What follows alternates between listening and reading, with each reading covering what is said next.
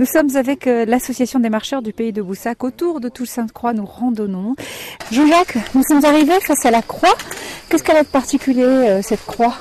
Bon, c'est une croix euh, classique du coin, sauf que donc le Christ en croix est toujours du côté nord de la croix, donc exposé au nord. Beaucoup de croix ont été déplacées à cause des chantiers et elles sont rarement orientées comme il faut.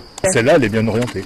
Bien 800 mètres de montée encore en horizontale et on a encore 80 mètres en dénivelé vertical à, à monter.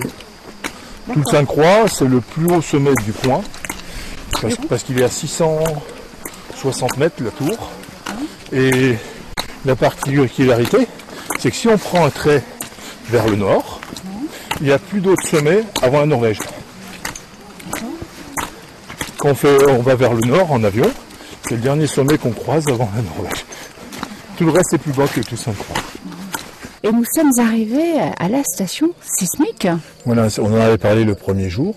Et voilà, on est à la station sismique et vous voyez que c'est une station de réseau national d'alerte au tremblement de terre avec une surveillance 24 heures sur 24 qui enregistre et qui a transmis en continu toutes les informations sismiques qu'elle reçoit pour, pour assurer la sécurité des gens.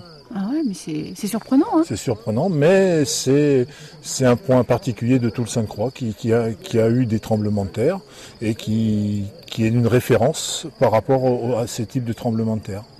Donc là, la station, on voit qu'il y a des panneaux solaires qui peuvent retransmettre tous les, les informations.